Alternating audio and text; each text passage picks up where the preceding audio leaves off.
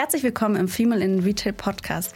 Heute zu Gast habe ich Christina Stahl, Co-Founderin und CEO von Amelie Zürich. Schön, dass du da bist.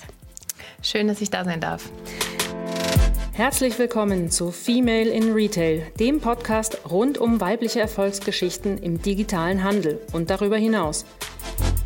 Mit unseren Gästen blicken wir, Verena Schlüppmann und Verena Lindner, auf ihre ganz persönlichen Erfahrungen und Tipps in der Businesswelt. Zu Beginn ein kurzer Hinweis in eigener Sache, denn das nächste K5 Meetup steht vor der Tür, diesmal im wunderschönen Köln. Auf dem K5 Meetup treffen sich Entscheider und führende Köpfe aus der Digital- und Handelsbranche. Neben Impulsvorträgen und Panel-Diskussionen gibt es ganz in K5-Manier viel Gelegenheit zum Austausch und Netzwerken. Am 7.12.2023 begrüßen Verena Schlübmann und Co-Host Philipp Kehela rund 70 Entscheider, führende Köpfe und zwei spannende Speaker im einzigartigen The Ship in Köln. Ein besonderes Highlight bei diesem Chapter der Fireside Chat zwischen Philipp Kehela, Rebecca Göckel und Dr. Nils Eitenayer. Hier wird das Thema Covades Q4 2023, kurz nach Black Friday ist kurz vor Christmas, aus den Perspektiven von Fashion, Interior und Lebensmittelretailern beleuchtet. Du willst unbedingt beim K5 Meetup in Köln oder in deiner Stadt dabei sein? Dann ab zur kostenlosen Voranmeldung unter meetup.k5.de. Die Plätze sind limitiert. Wir freuen uns auf dich. Christina, ähm, ich war letztens am Flughafen und habe da ein Buch gefunden, das heißt The Communication Book 44 Ideas for Better Conversations Every Day. Und ich bin so ein Mensch, ich beschäftige mich total gern mit Kommunikation und dann habe ich mir das so ein bisschen durchgelesen. Also ich habe es mir gekauft und dann eben durchgelesen, auch im Flieger. Und da war auch ein Kapitel dabei, da ging es ums Netzwerken. Und ich habe aber bei irgendeinem Posting, glaube ich, von dir gesehen, dass du jemand bist, der Veranstaltungen vielleicht nicht unbedingt die extrovertierteste Person ist. Ähm, stimmt das denn? Und hast du für unsere Zuhörerinnen und Zuhörer irgendwie einen Tipp, wenn du sagst, naja, auf, den, auf einigen Veranstaltungen oder so großen Netzwerkveranstaltungen bin ich eher mehr so der introvertierte Typ. Was würdest du demjenigen und derjenigen für einen Tipp geben? Also zuerst, es stimmt, ja. Ähm, an sich würde ich sagen, dass ich introvertiert bin und dass ich vor allen Dingen sehr viel. Also ich bin dann bei dem Event, bin total unsicher und würde mich am liebsten in der Ecke stellen und überhaupt nichts machen. Was hilft oder was mir gesagt wurde, war erstens ähm, von Magdalena Rogel, als ich so nervös war, hat sie zu mir gesagt, und ich werde es nie vergessen, ach, bring deinen Imposter einfach mit, da sind bestimmt ganz viele andere. Und sich bewusst zu machen, dass man nicht die Einzige ist, die sich vielleicht ein bisschen unwohl fühlt oder denkt, oh mein Gott, was sind hier für tolle Frauen und wer bin ich eigentlich, ähm, hilft mir schon enorm, einfach auch auf Leute zuzugehen. Und dann hat die Mascha Schwitt gesagt, dass es auch sehr hilft, wenn man auf Leute zugeht, wo drei Leute zusammenstehen. Mhm. Weil wenn man dann als Vierte dazugeht, ist meistens eh je einer von den drei Leuten in der Unterhaltung ähm, über und mhm. ist dann leichter oder mit dem kommt man dann leichter ins Gespräch. Und das sind zwei so Tipps, die mir persönlich super beim Netzwerken geholfen haben. Und dann, ähm, abgesehen davon, glaube ich, ist der wichtigste Schritt einfach da aufzutauchen und sich mal auf die Schulter zu klopfen und zu sagen, okay, ich bin jetzt hier mhm. und mit der Zeit wird es dann auch einfacher, wenn man so quasi die Hemmschwelle überwunden hat, dass man ins kalte Wasser gesprungen ist und dann die erste Unterhaltung hat und dann ergeben sich daraus andere Unterhaltungen. Ich muss aber auch ehrlich sagen, dass es inzwischen leichter wird, weil mich mehr Leute inzwischen Gott sei Dank kennen mhm. und ich deswegen nicht mehr auf so viele Leute zugehen muss, sondern sie zum Glück auch auf mich zukommen. Ähm, ja, aber so die zwei Tipps von den beiden haben mir extrem geholfen. Und dann auch das, was du gerade gesagt hast, aktiv zuzuhören, wenn man jetzt nicht die Person ist, die sagt, hier bin ich und ich kann jetzt mal alle entertainen, dann ist es genauso gut, einfach gute Fragen zu stellen und ähm, dadurch dann mhm. eben in Erinnerung zu bleiben. Total. Ich finde auch, gute Fragen stellen ist gar nicht so einfach und ist aber was, was beim Gegenüber total wertgeschätzt wird. Weil du willst ja immer gehört werden und wenn du dann einen Gegenüber hast, der dir zuhört, dann bleibt dir das, glaube ich, auch in Erinnerung. Ich habe auch mal einen Spruch gelesen, da hieß es, die meisten Menschen vergessen bei so einer Netzwerkveranstaltung, was der andere gesagt hat oder wie er es gesagt hat, aber sie erinnern sich an das Gefühl, was sie bekommen haben, wenn sie geredet haben. Das Stimmt, und jetzt, wo du mich gerade so anlächelst, ein Lächeln hilft auch immer. Einfach mhm. in den Raum gehen, gerade Körperhaltung, lächeln und dann ist schon sehr viel gewonnen. Sehr gut. Jetzt müssen wir mal natürlich auf Emily Zürich eingehen. Ähm, man könnte ja meinen, ich habe ganz am Anfang gesagt, du bist Co-Founderin. Man könnte jetzt meinen, du hast vielleicht eine andere Frau an deiner Seite, die Amelie heißt. So ist es nicht. Du hast äh, mit deinem Partner gegründet. Und woher kommt dieses Amelie? Ähm, das kommt tatsächlich erstmal, was Amelie bedeutet. Amelie bedeutet oder kommt von dem französischen Mädchennamen ähm, die Tüchtige und die Fleißige mhm. und oder auch von Ameliorer und das heißt sowas wie verbessern. Und witzigerweise hat ähm, haben die Eltern von meinem Mann mich immer die Fleißige genannt. Mhm. Und auf der anderen Seite fand ich den Begriff einfach so sinnbildlich. Zum einen dafür, wer bei uns arbeitet. Das sind alles außer meinem Mann tatsächlich Frauen, die etwas verbessern und bewegen wollen, was wir auch als Marke machen wollen. Aber auch unsere Zielgruppe sind alles Amelies, die irgendwie ja, etwas verbessern wollen, fleißig sind, tüchtig sind in dem Sinne. Sonst bräuchte, ja, und deswegen ist das zumindest der Hintergrund. Woher der Name kommt, äh, von einer Stunde Procrastination auf Pinterest, wo ich Mädchennamen für zukünftige Kinder vorgeschlagen bekommen habe und ich mich dann gefragt habe, was bedeutet das überhaupt? Und dementsprechend war die Namensfindung dann sehr schnell erledigt, ähm, als ich den Namen gesehen habe und dann gewusst habe, wofür der steht. Ähm, habe ich mich sofort drin verliebt und dann war das klar, wir müssen Amelie heißen. Und würdest du sagen, bist du auch die Fleißige? Ja, komplett. Also ja, ich bin schon fleißig. Das heißt, dir fällt es auch schwer abzuschalten, mal nicht zu arbeiten. Ich habe, glaube ich, in einem anderen Gespräch, ich glaube auf der Bühne von Ascor vor vier Monaten, habe ich gehört, dass du gesagt hast, ja, so Samstag, Sonntag, das sind so meine Tage für, wo ich designe oder wo ich meine Inspiration hole. Stimmt das? Kannst du schlecht den Stift weglegen? Ja, auch jetzt hier fällt es mir extrem schwierig. Ich hatte eben ein Gespräch mit meinem Coach und er hat gesagt, ich darf nicht die ganze Zeit meine Arme bewegen, aber mir fällt es extrem schwer, still zu sitzen. Und ich. Es ist so schwierig zum Arbeiten gibt mir halt extrem viel. Und tatsächlich, wenn andere beispielsweise am Wochenende irgendwie kreativ sind, indem sie ein Bild malen oder indem sie irgendwie ja, nähen, kann ich ja auch genauso gut theoretisch Taschen designen, weil ich dann so ein bisschen runterkomme und mich dann mit dem ganzen Kreativen auseinandersetzen kann. Ich merke aber trotzdem, dass es natürlich sehr, sehr viel Arbeit ist und dass ich da mich selbst immer auch wieder daran erinnern muss, Pausen zu machen. Deswegen versuche ich mich zu zwingen, auch am Wochenende mal ähm, irgendwie wandern zu gehen und nicht an Taschen zu denken. Hm. Wo holst du dir denn die Inspiration für die Taschen? Äh, Oder Pinterest mal wieder. Mhm. ähm, eigentlich von überall her. Also und es gibt so unterschiedlichste Perspektiven. Ich liebe so extrem zeitlose Taschen, sei es jetzt von Celine, von Hermes, aber auch wenn man irgendwie in einem Second-Hand-Laden ähm, so diese typischen sehr alten Klassiker sieht. Das im Sinne vom Stil, vom Design der Tasche. Und auf der anderen Seite so von der Funktionalität, indem man zum Beispiel in der Männerabteilung mal guckt, wie viele Fächer es überhaupt in den Männerlaptops gibt und welche wir davon brauchen. Und das ist tatsächlich ein super iterativer Prozess, weil wir bekommen dann immer den Prototypen von unserem Produzenten und der ist sehr oft noch überhaupt nicht fertig. Und dann merkt man, okay, vielleicht möchte ich das noch ein bisschen anders und das noch ein bisschen anders. Das heißt, es fängt nie an, okay, ich habe jetzt die perfekte Tasche, weiß genau, wie sie aussieht, sondern man sieht dann, okay, so soll sie vielleicht nicht aussehen mhm. und geht dann noch eine Runde und kommt dann am Ende zum Ergebnis. Das ist ja eigentlich auch wichtig, ne? Zu wissen, wie sie nicht ausschauen soll, ist ja auch immer so im Leben zu wissen, was man nicht machen möchte, ist oftmals sogar wichtiger, als zu wissen, was man möchte oder machen möchte, weil das kommt eben beim Tun wahrscheinlich und so ist es wahrscheinlich beim Designen auch, wie du schon sagst. Dann erkennt man erst, wenn man mal so einen Prototypen hat, erkennt man erst, was man eigentlich noch alles braucht oder was noch fehlt, was noch dazugehört. Ähm, bevor wir in das Thema ähm, Produktion einsteigen, weil ich finde, das ist ein super spannendes Thema auch gerade bei euch, ähm, magst du vielleicht erstmal noch so ein bisschen von der Reise erzählen? Also ihr seid dafür, dass ihr 2020 gegründet habt, seid ihr echt schnell jetzt gewachsen die letzten zwei, drei Jahre. Ähm, vielleicht magst du das einfach mal so ein bisschen einen Einblick geben, was ist da eigentlich alles passiert und mit welchen Herausforderungen hattet ihr vielleicht auch gleich zu kämpfen? Ich, das, das wo fängst du an? Wo fange ich an?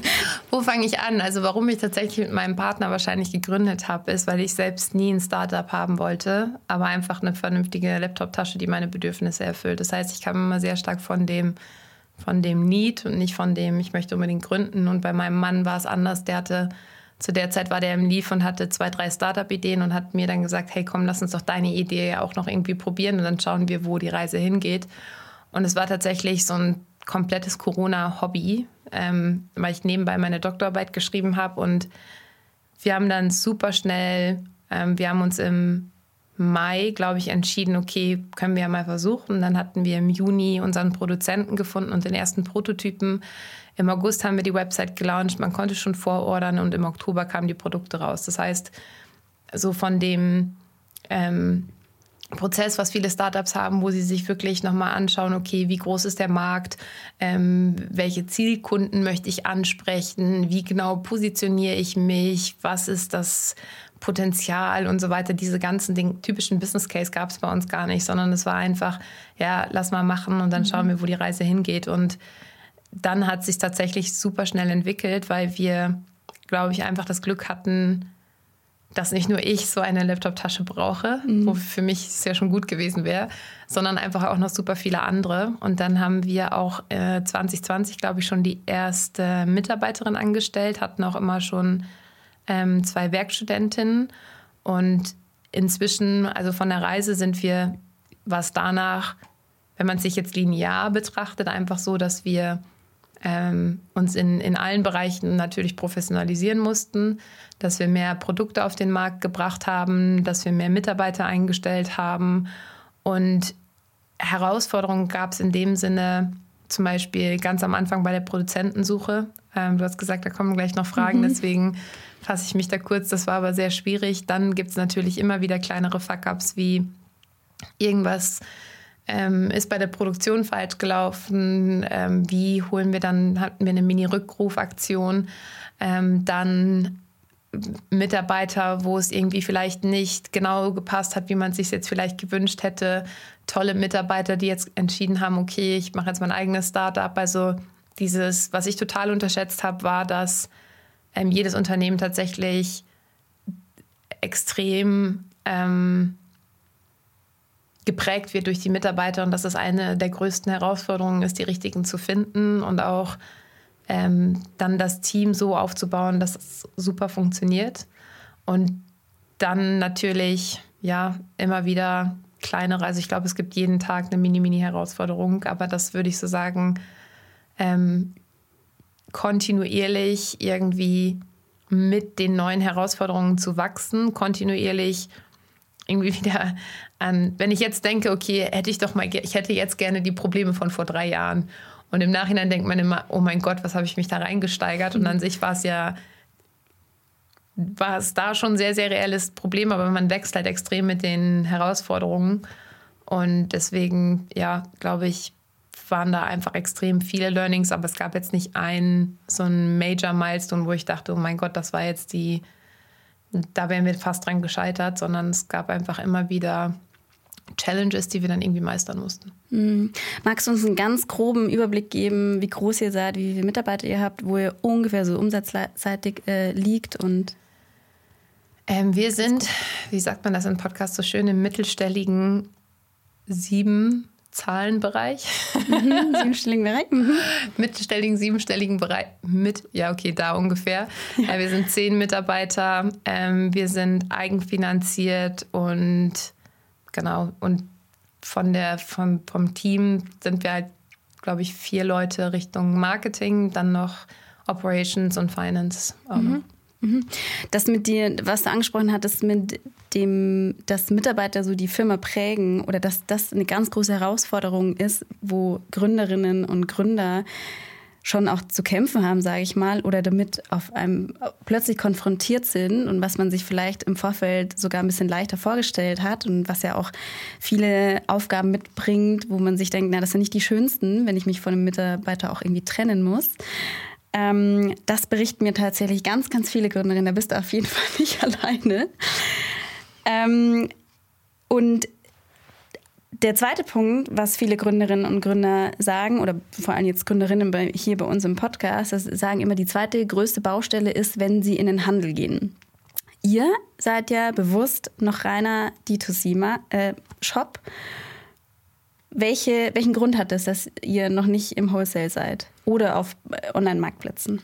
Also ich glaube insbesondere unsere ähm, Pricing-Struktur, die das nicht erlaubt, aktuell in den mhm. Handel zu gehen. Und abgesehen davon auch, dass wir aktuell in unserem mit den Kapazitäten, die wir haben, einfach noch das größte Potenzial dabei sehen. Ähm, bei der Pricing-Struktur ist es einfach so, dass der Handel 60 Prozent in der Regel vom Verkaufspreis nimmt. Mhm.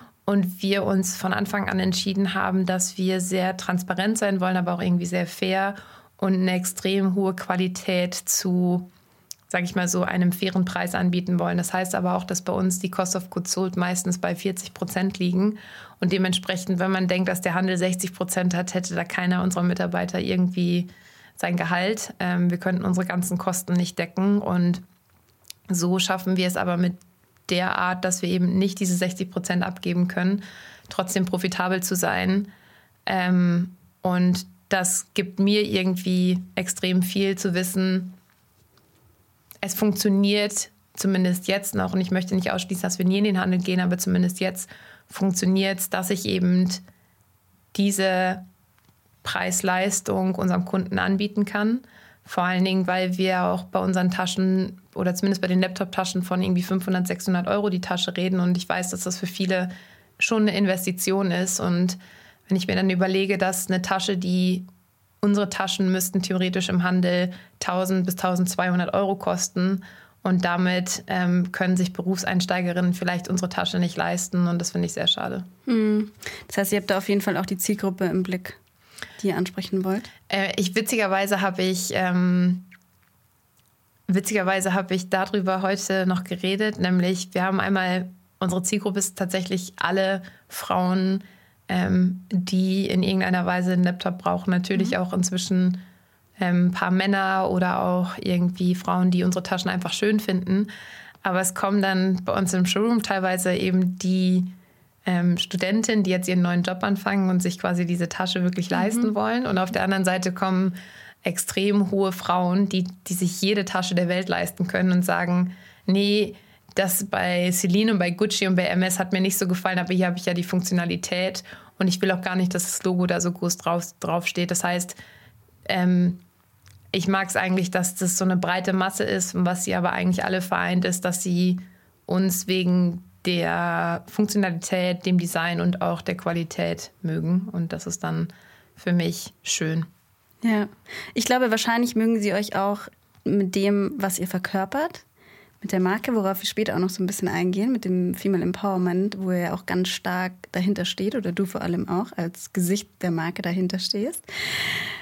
Jetzt äh, ist tatsächlich mir eine Frage aufgepoppt, weil du schon das äh, gesagt hast und deswegen muss ich das jetzt kurz mit reinbringen. Ähm, ich hatte das tatsächlich auch auf meinem Zettel stehen. Du hattest gesagt, teilweise kommen auch Männer. Meine Frage war nämlich auch, du hast mit deinem Mann gegründet sagt ja nicht auch, was ist eigentlich, äh, was ist eigentlich mit mir und gibt es nicht eben auch eine nochmal größere Zielgruppenerweiterung, in die ihr auch Taschen für Männerbedürfnisse designt? Ist das irgendwas, mit, mit dem ihr irgendwie Gedanken spielt oder sagt ihr, nee, eigentlich Fokus sind jetzt eben, ist die Zielgruppe Frauen von Alter, von Berufseinstieg bis ja, Seniorik? Also das ist auf jeden Fall unsere Zielgruppe.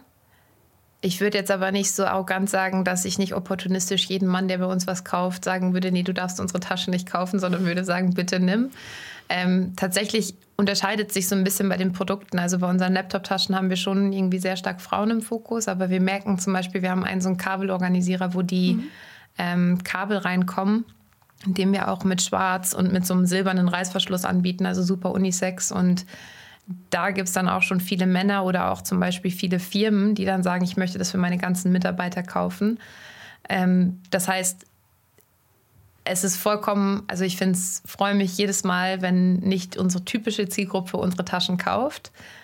Aber ich sage auch, dass unsere Taschen sind vor allen Dingen so gut, weil ich die Bedürfnisse von diesen Frauen so gut verstehe, weil ich die Taschen alle in Anführungsstrichen nur für mich designe mhm. und ähm, zufällig damit ähm, viele Frauen oder die Masse ansprechen kann.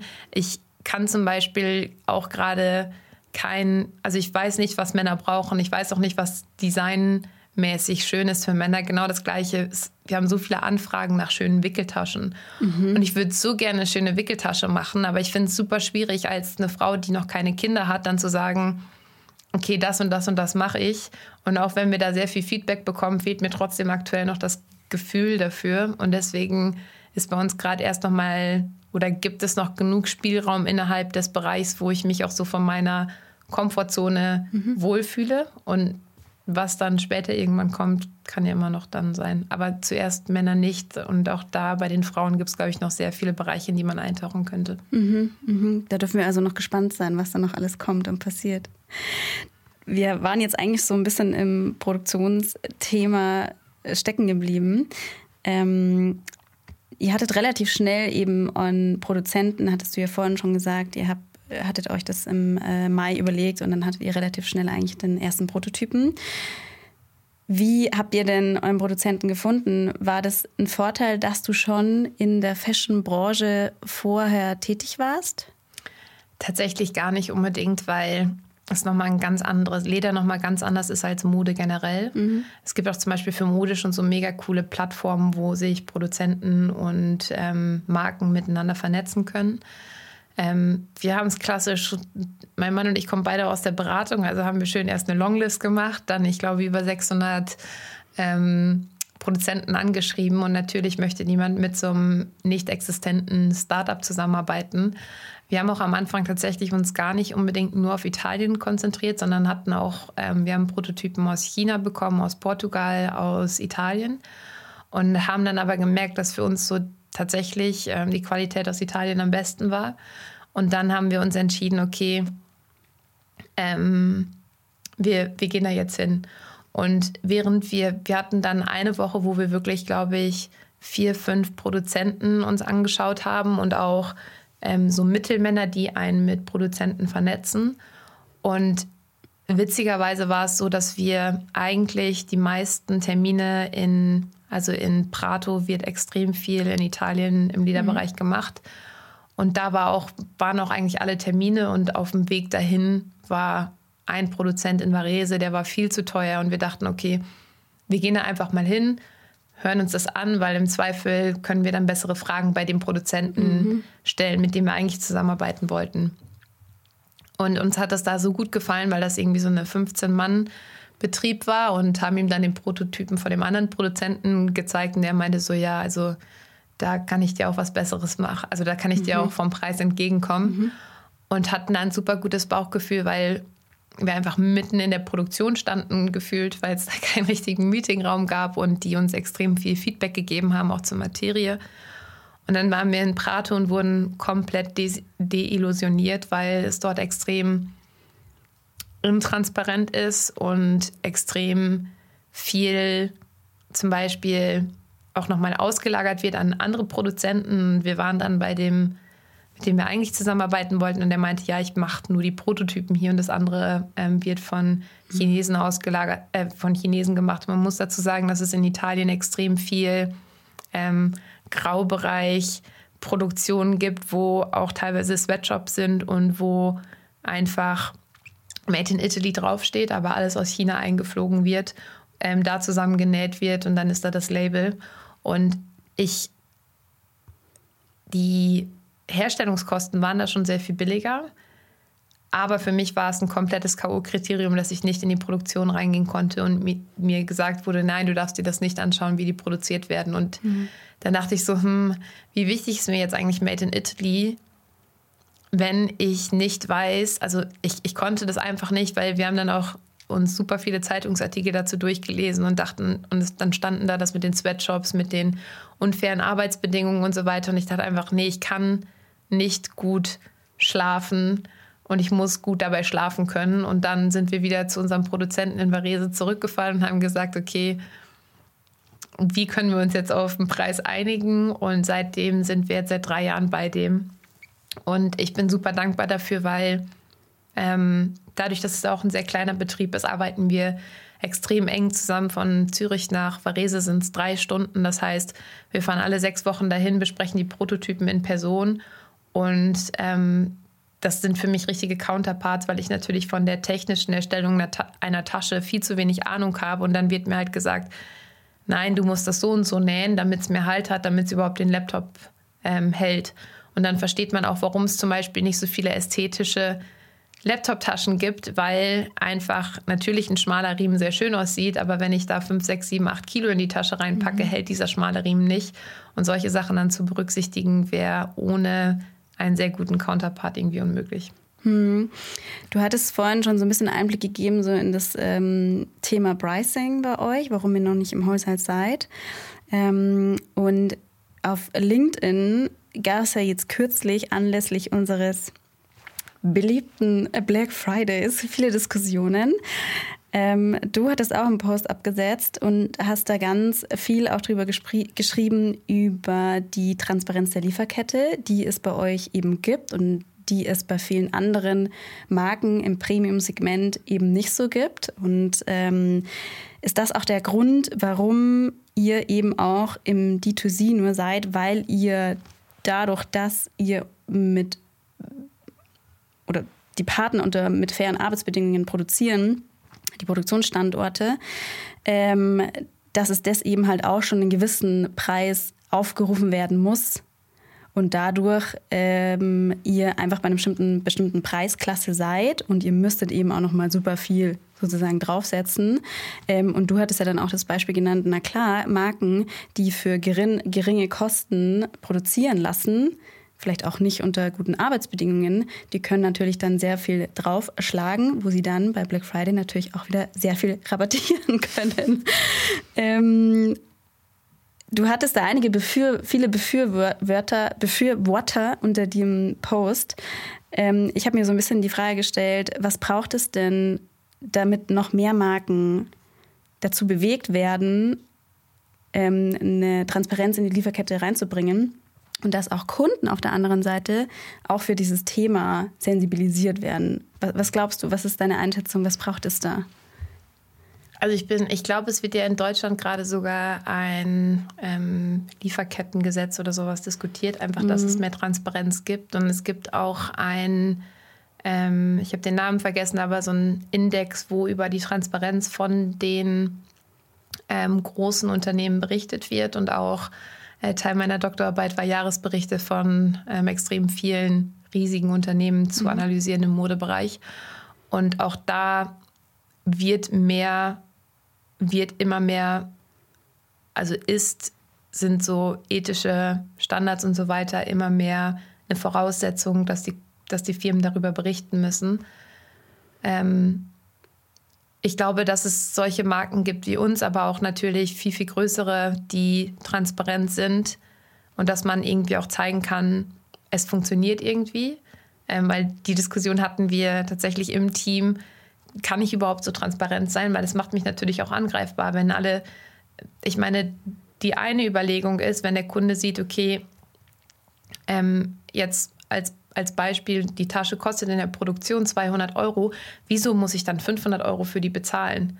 Das ist ja so die erste Reaktion darauf. Mhm. Aber was die Kunden halt vielleicht nicht wissen, ist, dass für alle Taschen im Handel halt die Produktionskosten bei einer Tasche, die 500 Euro kostet, maximal irgendwie bei 50 bis 75 Euro liegen und sie einfach noch viel, viel, viel, viel, viel mehr für die Marke und für die ganzen Margen zwischendrin behandeln. Und ich glaube, wenn niemand darüber redet, dann kann auch kein Bewusstsein bei den Kunden ähm, darüber ähm, auftauchen. Mhm. Also das, mhm. ich glaube, es braucht einfach noch mehr. Und trotzdem bin ich extrem dankbar dafür, dass es extrem viele Entwicklungen auch gibt von Marken, die den Weg der Transparenz gehen. Ähm, was mich am was mich richtig, richtig, richtig sauer macht, ist so ähm, in Anführungsstrichen Greenwashing, also nicht im Greenwashing-Bereich, sondern so Kundenverarscherei. Ich sehe so viele Werbungen, wo mit Premium italienischem Leder geworben wird. Und ich weiß genau, dass diese Marken aber in Indien, in Bangladesch etc. produzieren. Und der Kunde checkt nicht, dass Premium italienisches Leder nicht automatisch auch eine italienische Produktion bedeutet. Und das macht mich zum Beispiel sauer, dass es irgendwie, dass auch, ähm, wenn da steht, designed in Italy von so traditionellen italienischen Marken und ich genau weiß, ihr produziert nicht mehr in Italien, aber es ist so eine Irreführung des Kunden oder handcrafted oder ähm, wir, wir setzen auf Craftsmanship.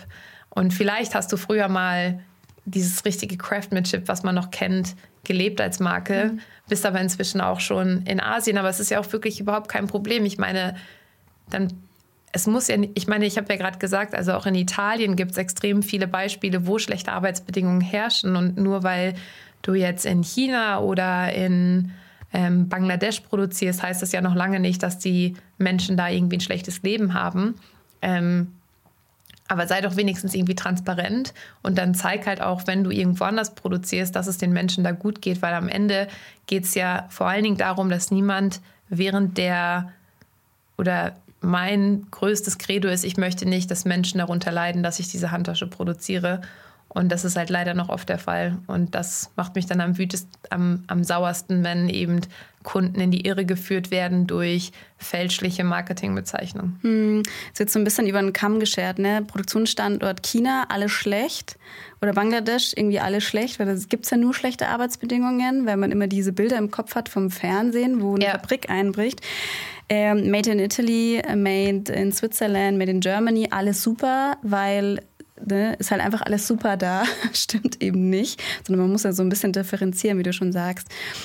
Ich kann mir total vorstellen, dass du da so eine innere Wut kriegst. Ähm, was machst du, um diese Wut irgendwie zu besänftigen? Sagst du, okay, ich gehe raus in die Kommunikation, ich will irgendwie was dagegen tun, indem ich das äh, kundtue? Oder sagst du, Nee, ich konzentriere mich darauf, dass ich möglichst viele Frauen anspreche, damit möglichst viele Frauen unsere Taschen kaufen. Weil dir, du hattest auch in ähm, einem Beitrag, glaube ich, gesagt, Mund-zu-Mund-Marketing ist immer noch irgendwie das stärkste Marketing, was es eigentlich geben kann. Und wenn du eine Frau mit deiner Tasche glücklich machst, dann bin ich mir sicher, dass sie wahrscheinlich auch vielen anderen Frauen auch von der Tasche berichten wird. Gut, es gibt schon Tage, wo ich am liebsten auf alle draufhauen möchte, aber ich versuche mich in der Regel darauf zu konzentrieren, welchen Impact ich bei mir haben kann und einfach mit dem, was wir machen, möglichst viele Frauen zu erreichen. Und tatsächlich ist ähm, Mund-zu-Mund-Marketing bei uns ein riesengroßer Faktor. Mhm. Ähm, ich glaube, ähm, bei unserer Post-Purchase-Survey haben 25 Prozent der Leute, also wovon hast, wodurch mhm. hast du von uns gehört, kommen von Freunde oder Familie. Und das ist für uns das größte Kompliment, weil einfach gezeigt wird, okay, diese Frauen glauben so stark an uns und an die Taschen, dass sie uns weiterempfehlen. Und da möchte ich viel lieber meinen Fokus drauf setzen und in dem Sinne mich nicht über andere aufregen, sondern einfach versuchen, äh, meinen Impact zu vergrößern. Sehr gut. Wir, glaube ich, müssen gar nicht verheimlichen, dass die Fashion-Branche auch eine Branche ist, wo viel im Übermaß produziert wird, wo viel dann am Ende verbrannt wird teilweise. Ihr habt da ein bisschen ein anderes Konzept. Ihr habt zum einen möchte ich eingehen auf das, dass ihr, glaube ich, oder zumindest hast, hattest du das mal geäußert, nur relativ kleine Mengen produzieren lasst. Und der zweite Punkt, also da die Frage, arbeitet ihr vielleicht auch nach so einer Art Drop-Prinzip? Und die zweite Frage, Ihr ähm, habt auch so ein bisschen den Gedanken, glaube ich, wenn es kleine Mängel gibt, dann ähm, gebt ihr die Tasche auch in den Verkauf, aber dann vielleicht zu einem reduzierten Preis. Genau, was sind da so eure Vorgehensweisen, dass ihr sagt, bei uns wird keine Tasche unnötig produziert oder verbrannt oder dergleichen? Zum einen einfach, weil ich glaube, dass Ressourcen irgendwie wichtig sind und dass man auch Taschen wertschätzen kann mit kleinen Mängeln. Ähm, also zu, um einen Schritt zurück. Mhm. Deine erste Frage, ähm, wir haben das Glück, dadurch, dass wir mit einem kleinen Produzenten arbeiten, haben wir eine extreme Flexibilität. Mhm. Um ein Beispiel jetzt zu nennen, wir hatten eine rote Tasche, äh, die war so schnell ausverkauft, weil die auch eine, ja, eine kleine Stückzahl bei eine kleine Stückzahl hatte. Bei ähm, farbigen Taschen ist es immer noch sehr viel schwieriger, mhm. die äh, Nachfrage einzuschätzen. Und die war so schnell ausverkauft, dass wir aber dann recht schnell bei unserem Produzenten sagen konnten, hey, produzieren noch mal nach. Und da war es tatsächlich dann so, dass wir die, den Verkauf schon möglich gemacht haben, obwohl die Tasche erst ein bisschen später lieferbar war. Mhm. So war es dann aber jetzt auch so, dass ich glaube, diese Woche wurde die Tasche endlich ausgeliefert an alle Kundinnen.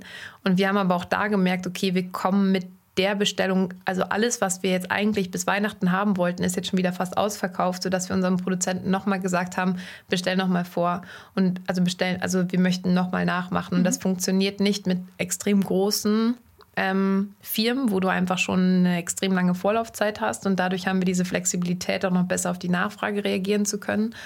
Und zum anderen ist es dann einfach manchmal so, dass die Tasche ausverkauft ist. Das ist dann auch irgendwie okay. Ähm, der zweite Punkt mit, wir nennen das bei uns Second Glove Sale, weil wir glauben, dass jede Tasche irgendwie ein Zuhause verdient hat und vor allen Dingen auch, weil ja manche Leute sich vielleicht jetzt unsere Tasche nicht kaufen können, ist es ein Win-Win zum einen für unsere Community, die dann eben die Tasche zu einem reduzierten Preis kaufen kann und zum anderen auch ähm, ja für uns, für unseren ähm, gut schlafen ähm, Faktor extrem gut, dass wir wissen, diese Taschen werden, wurden nicht umsonst produziert, weil da steckt ja trotzdem extrem viel Handarbeit drin, da steckt trotzdem ja auch diese ganzen Ressourcen drin. Und deswegen ja, kommt das bei uns immer extrem gut bei allen an. Ähm, das Vorgehen dabei ist einfach extrem viel manuelle Arbeit. jedes Mal mhm. Chaos, jedes Mal irgendwelche Mini-Fuck-Ups, aber trotzdem ähm, lohnt es sich. Ähm, ja, und bisher bin ich super stolz drauf, haben wir noch keine einzige Tasche zerstört. Sehr gut. Kann man da Glückwunsch sagen? Ja. Ja, ich meine, es ist schon.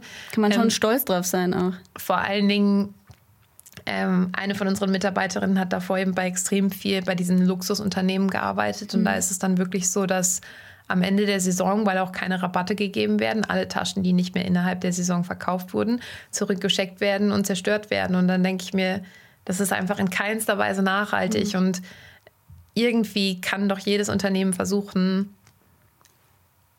dass man mit Integrität handelt. Und das ist für mich das Gegenteil von Integrität, Taschen zu zerstören, die noch einen Abnehmer gefunden hätten. Hm. Ja, da fragt man sich wahrscheinlich bei großen äh, Marken, ob das Zerstören kostengünstiger ist, als wie das. Also bei uns, in unserem Fall wäre es kostengünstiger, tatsächlich einfach die Taschen hm. nicht zu verkaufen. Hm. Und das muss man sich dann auch mal überlegen, dass der ganze Aufwand, diesen Second Love Sale zu machen, theoretisch ähm, jetzt nicht, also theoretisch ein Minus bei uns mhm. hinterlässt, mhm. wenn man nur den Aufwand dabei berücksichtigt, weil normalerweise legt man ein Produkt an, verkauft dann von dem gleichen Produkt ähm, ja, sehr viele Produkte, also sehr viele Taschen. Und bei den Second Love Taschen ist es so, dass jede einzelne Tasche ähm, angeschaut werden muss, dokumentiert werden muss. Es müssen Fotos gemacht werden, die müssen separat beim Online-Store angelegt werden. Da müssen separat für jede einzelne Tasche ähm, Rabatte hinterlegt werden. Und das ist schon sehr, sehr, sehr viel Aufwand, wo es manchmal, vor allen Dingen, wenn die sehr stark reduziert ist, sehr viel einfacher wäre, den Preis einfach abzuschreiben. Also mhm. von der wirtschaftlichen Perspektive kann ich die Marken verstehen. Mhm von einer nicht wirtschaftlichen Perspektive und deswegen machen wir es auch äh, leider gar nicht. Ja, um den Zuhörerinnen und Zuhörern das äh, vielleicht trotzdem auch noch mitzugeben, wahrscheinlich hat es dann doch auch so ein bisschen in der äh, Markenbekanntheit einen Effekt zumindest. Ja, ne? absolut. Es also ich meine, man kann das natürlich auch nutzen, wenn man jetzt auch dann die Wirtschaftlichkeit betrachtet. Wir nutzen es extrem stark, um unsere Newsletter aufzubauen, weil wir dann halt sagen, mhm. okay, der Sale ist nur für unsere Community. Das heißt, dadurch gewinnen wir super oft viele Newsletter-Subscriber, was uns dann ja auch hilft, irgendwie die Basis oder unsere Community zu mhm. vergrößern. Also dafür ist es auf jeden Fall ähm, eine super gute Aktion. Cool. Das ist ein guter Hinweis, ein guter Tipp auch, was man im, im Hinterkopf behalten sollte. Ja. Ähm, Und wahrscheinlich auch wieder dieses äh, Mund-zu-Mund-Propaganda, das spricht sich dann wahrscheinlich doch auch wieder rum. Ähm, mal ganz ehrlich, Christina, habt ihr, wenn man sich so die aktuelle ähm, Situation anschaut, äh, hier und da wird überall über Inflation gesprochen, ähm, habt ihr Sorge, dass es in den nächsten Wochen, Monaten vielleicht nicht ganz so gut aussieht? Gut, jetzt ist so ein bisschen Weihnachtsgeschäft gerade. Ich weiß nicht, ob das bei euch auch eine Auswirkung hat auf den Umsatz, ob das äh, schon auf jeden Fall auch eine starke Saison ist. Und merkt ihr bei, euren, bei eurer Zielgruppe, eurer Kundinnen, dass die Kaufkraft low, äh, weniger wird? Oder sagt ihr, nee, wir sind eigentlich noch gut am Wachsen und wir schauen da positiv ins nächste Jahr? Wir sind bisher eigentlich jedes Jahr wirklich stark gewachsen und auch jetzt gerade in der Weihnachtssaison merken wir, dass es wirklich, also wir freuen uns natürlich immer so positiv überrascht und auch die Weihnachtssaison ist so unfassbar wichtig für uns. Ähm, ich kann dir deswegen gar nicht sagen, ob wir, wenn die Situation ähm, in der Gesellschaft eine andere gerade wäre, noch mehr wachsen würden. Ähm, für mich sind so die ausschlaggebenden Faktoren irgendwie bei mir in der Firma, dass ich erstens weiter wachse und solange das der Fall ist, bin ich eigentlich sehr happy. Und zweitens, dass wir dabei es einfach schaffen, unsere Kosten zu decken. Dadurch, dass wir bootstrapped sind, müssen wir profitabel sein, weil sonst können wir nicht weiter investieren. Und dass, da das beides gerade noch der Fall ist, bin ich recht zuversichtlich und freue mich sogar auf 2024. Sehr gut. Was sind so die größten äh, Projekte, die ihr jetzt angehen wollt? Ähm, wir haben nächstes Jahr das erste Mal ähm, so ein On-Demand-Konzept geplant, worauf ich mich riesig freue. Das geht vor allen Dingen auch in die Sparte, wie kann ich nachhaltig die richtige Menge produzieren. Und ich bin ein kompletter Gegner von Farben, aber ich weiß, dass unsere Community das komplette Gegenteil von mir ist und so gerne zum Beispiel eine pinke Handtasche haben möchte. Und deswegen ist unser Plan einzuführen, zu sagen, okay, ähm, wenn, wenn Bestellungen, wenn eine bestimmte Anzahl an Minimum-Orders eingegangen ist, wird die Tasche produziert. Das hilft uns extrem einzuschätzen, wie hoch die Nachfrage ist. Plus, ähm, wir können auch sicherstellen, dass die Taschen abgenommen werden. Und dann haben wir noch für den International Women's Day ähm, eine tolle Limited Collection wieder geplant, weil wir da immer 10% der Erlöse spenden. Und dieses Mal arbeiten wir mit Düsen Tekal zusammen und darauf freue ich mich auch sehr. Sehr gut. Ähm, ihr, ihr steht ja sehr auch für Female Empowerment ähm, oder auch Female Education ja auch. Ihr tut ja auch immer so einen jährlichen Beitrag spenden und dann geht es oft in diese Female Education Richtung. Ähm, und ihr habt so ein spezielles ähm, ein Blog-Interview-Format ins Leben gerufen, das sich nennt Strong Voices. Ähm, magst du uns da vielleicht mal den Hintergrund dazu erzählen, warum ihr das überhaupt macht? Zum einen, weil mich nichts mehr motiviert als der Grundsatz oder der Glaube, dass wir Frauen mit und über Handtaschen hinaus empowern wollen. Das ist mir so enorm wichtig, dass wir mehr machen als nur Handtaschen, weil Handtaschen-Labels gibt es schon genug. Und deswegen, ja, glaube ich einfach, dass zum Beispiel von den Strong Voices, von jeder Person kann man lernen und wir suchen da immer unterschiedliche Frauen aus unterschiedlichen Hintergründen raus, denen wir bestimmte Fragen stellen. Und ich nehme aus jedem Interview, wahrscheinlich wie du auch jetzt hier beim Podcast, so viel mit. Und es inspiriert einfach ähm, viele Frauen aus unserer Community.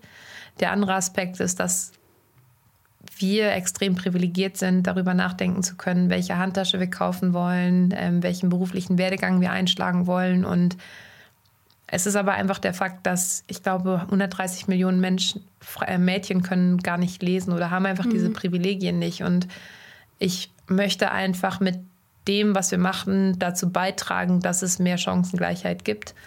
Und dann macht es mich wirklich so stolz, wenn wir jedes Jahr wieder ähm, irgendeine ausgewählte NGO unterstützen können, weil ich einfach weiß, okay, wir tragen wirklich dazu bei, dass noch mehr Mädchen auf der Welt die Chance haben, das zu werden, was sie werden wollen. Das, das klingt schön. Das klingt Ist auch, das ist so, so zwischen diesen ganzen Baustellen, die es im Startup gibt, wo man immer so denkt, oh nein, es ist so wirklich das schönste Gefühl, wenn man einfach merkt, okay, du kannst irgendwie, du hast, du kannst einen positiven Beitrag leisten. Und ich glaube, das ist auch der Riesenvorteil, eben, dass wir gerade bootstrapped sind, dass wir so eine gewisse Narrenfreiheit haben und dann sagen können, nee, wollen wir jetzt aber, weil wirtschaftlich, auch da wieder, macht es vielleicht nicht unbedingt Sinn, Zeit in Interviews mit Frauen zu investieren oder ähm, zu spenden. Und ganz viele Marken schaffen es auch ohne dieses ganze Drumherum, was erstmal in dem Sinn keinen Profit einbringt. Und das ja, macht mich aber trotzdem irgendwie, ist einfach ein Herzensthema. Und ich glaube, wenn man irgendwas mit sehr viel ähm, Leidenschaft macht, dann ist es auch nicht so viel Arbeit, sondern ähm, ja, motiviert einen weiterzumachen. Ja, ist ein Energiegeber. Genau. Ähm, du hast einmal gesagt oder so ein bisschen als Learning mitgegeben, learn to say no. Was steckt da dahinter oder was ist da der Rat vielleicht an andere Gründerinnen und Gründer?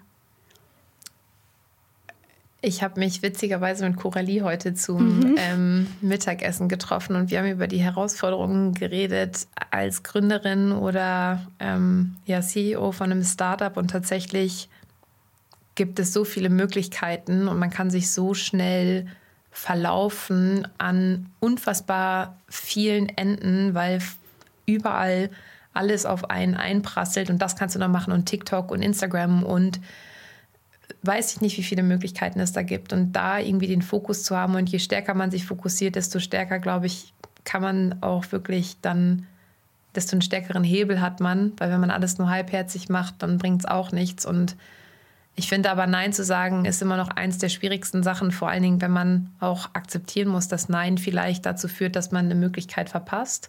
Oder Nein dazu führt, dass man ähm, ja, weniger Umsatz macht oder Nein dazu führt, dass ähm, ja, einfach ähm, was auch immer. Aber Nein führt halt auch dazu, dass man Ja sagt zu den Sachen, die einem wirklich am Herzen liegen und dass man noch Ja zu den Themen sagt oder mehr Freiraum halt auch für die Themen hat, wo man gerade gut ist und worauf man sich fokussieren möchte. Ähm, ich habe tatsächlich jetzt seit zwei Monaten eine persönliche Assistentin und das hilft mir so stark, Nein zu sagen, weil sie das einfach für mich macht, auf eine nette Art und Weise. Und ich glaube, auch da ähm, gibt es inzwischen extrem viele Guides, wie man auf eine höfliche Art und Weise Nein sagen kann. Ähm, und zum Beispiel, was mir auch dabei extrem geholfen hat, war das ähm, 4000 Weeks Buch, ähm, wo es einfach auch wirklich darum geht, ähm, dass es nicht darum geht, quasi, wenn man jetzt dieses Glas hat mit diesen unterschiedlichen Kugeln, dass man erst die großen Kugeln reinpackt und dann die kleinen und dann ist das Glas voll. Aber in der reellen Welt hat man einfach schon fünf Kugeln, die sind so groß und so wichtig in dem Leben, dass die einfach gar nicht in dieses Glas passen. Und da muss man sich einfach auch wirklich entscheiden, okay, welche von diesen Kugeln priorisiere ich im Moment, um als Konsequenz dann einfach Nein zu den anderen Sachen sagen zu müssen. Und je länger ich arbeite, desto mehr merke ich einfach, ohne Kompromisse funktioniert es leider nicht. Und ohne Priorisierung. Prioritäten, genau. Hm.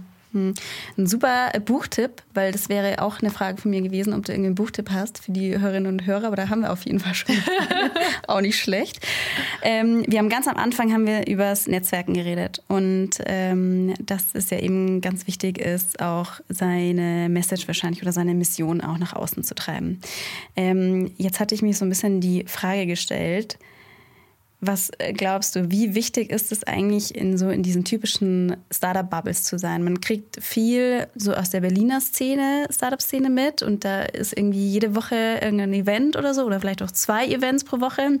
Und irgendwie sind da immer so gefühlt die gleichen äh, Frauen am Start und man kriegt dann teilweise fast schon FOMO. Man denkt, oh Gott, muss ich da eigentlich auch sein oder sollte ich da nicht auch hin?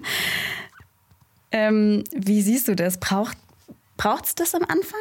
Oder hat, hast du das vielleicht auch am Anfang genutzt, da viel irgendwie vor Ort zu sein?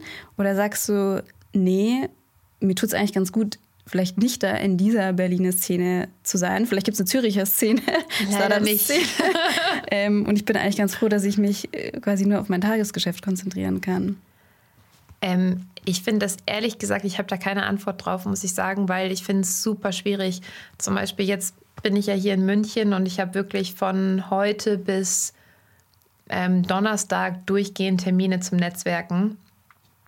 Was natürlich auch dazu führt als Konsequenz, dass ich keine Zeit habe, mich um mein Business zu kümmern. Und es ist, ich habe noch nicht die Antwort darauf, ob das Netzwerken mehr bringt oder die Zeit, ähm, am Business zu arbeiten.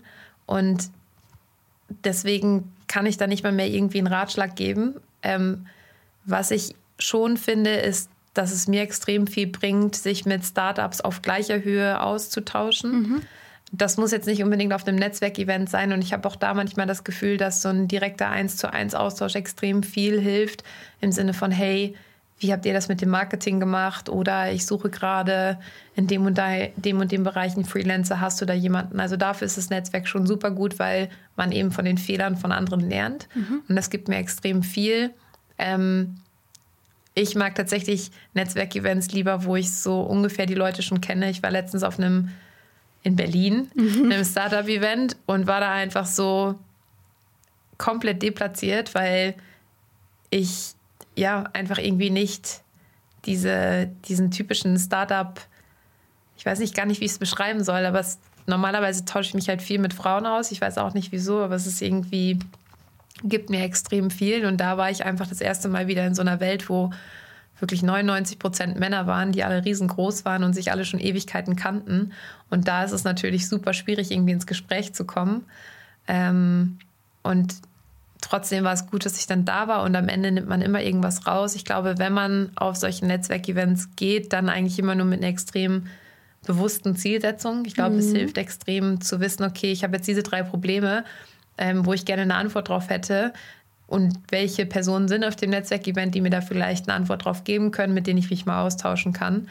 Aber es funktioniert auch genauso gut, wenn man auf LinkedIn mal eine Person anschreibt und sagt, hey, wollen wir uns nicht mal auf einen Zoom-Call treffen und dazu mhm. austauschen. Damit habe ich genauso gute Erfahrungen gemacht und dann muss man auch nicht unbedingt in Berlin leben. Mhm. Nochmal auch gute Tipps fürs Netzwerken. Anschließend quasi an meine Eingangsfrage, wo wir auch diese Tipps hatten, wie kann man da gut als Intro introvertierte Person durch so Netzwerkevents durch, äh, durchgehen sozusagen und dann auch dieses, ne, ich habe bestimmte konkrete Fragen, die ich erklären möchte und das mit so einer bestimmten Zielsetzung da ähm, heranzugehen an die Sache, ist ein guter Tipp.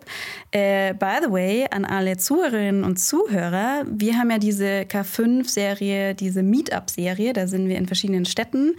Nächste Woche sind wir da ähm, in Köln Jetzt muss ich gerade kurz überlegen, wann der Podcast erscheint. Wahrscheinlich bin ich dann schon zu spät dran. Aber auf jeden Fall gibt es noch die Meetups in Berlin und in München nächstes Jahr. Da kann man sich vorab anmelden bei uns auf äh, der Webseite, aber das findet ihr auch in den Show Notes. Ähm, und da ist nämlich auch das Ding, dass nicht jeder mit einem Scha Namensschild hingeht, mit ähm, Name und Firma, sondern da geht man tatsächlich auch mit einer konkreten Fragestellung hin. Also man sollte eigentlich mit dem äh, konkreten Thema kommen. Und das hilft natürlich auch immer total fürs Netzwerken. Und die Netzwerkevents oder das Meetup, was wir in Hamburg schon hatten, da waren tatsächlich eigentlich alle Besucher total begeistert aus unterschiedlichsten Branchen, aber immer noch der E-Commerce-Fokus. Vielleicht ist das auch was für dich, Christina. Ich schicke dir das auf jeden Fall mal. Sehr, sehr gerne. München und Berlin. Ähm, ansonsten hat es mir total viel Spaß gemacht. Schön, dass du da warst. Ich sehe dich jetzt wahrscheinlich nach dieser Woche schon äh, mit Bleistift am Wochenende da sitzen, weil du doch irgendwie wahrscheinlich nicht Ruhe geben kannst und die ganze, äh, ganzen To-Dos nachholen musst. Ähm, deswegen will ich dich auch gar nicht länger aufhalten. Vielen Dank, dass du da warst. Und ich bin sehr, sehr gespannt, was wir nächstes Jahr noch alles sehen werden von Amelie Zürich. Und ich hoffe natürlich auch, dass wir uns auf der K5-Konferenz in Berlin sehen werden nächsten Sommer. Vielen, vielen Dank und hat mich auch sehr, sehr gefreut, hier dabei zu sein. Super, danke schön.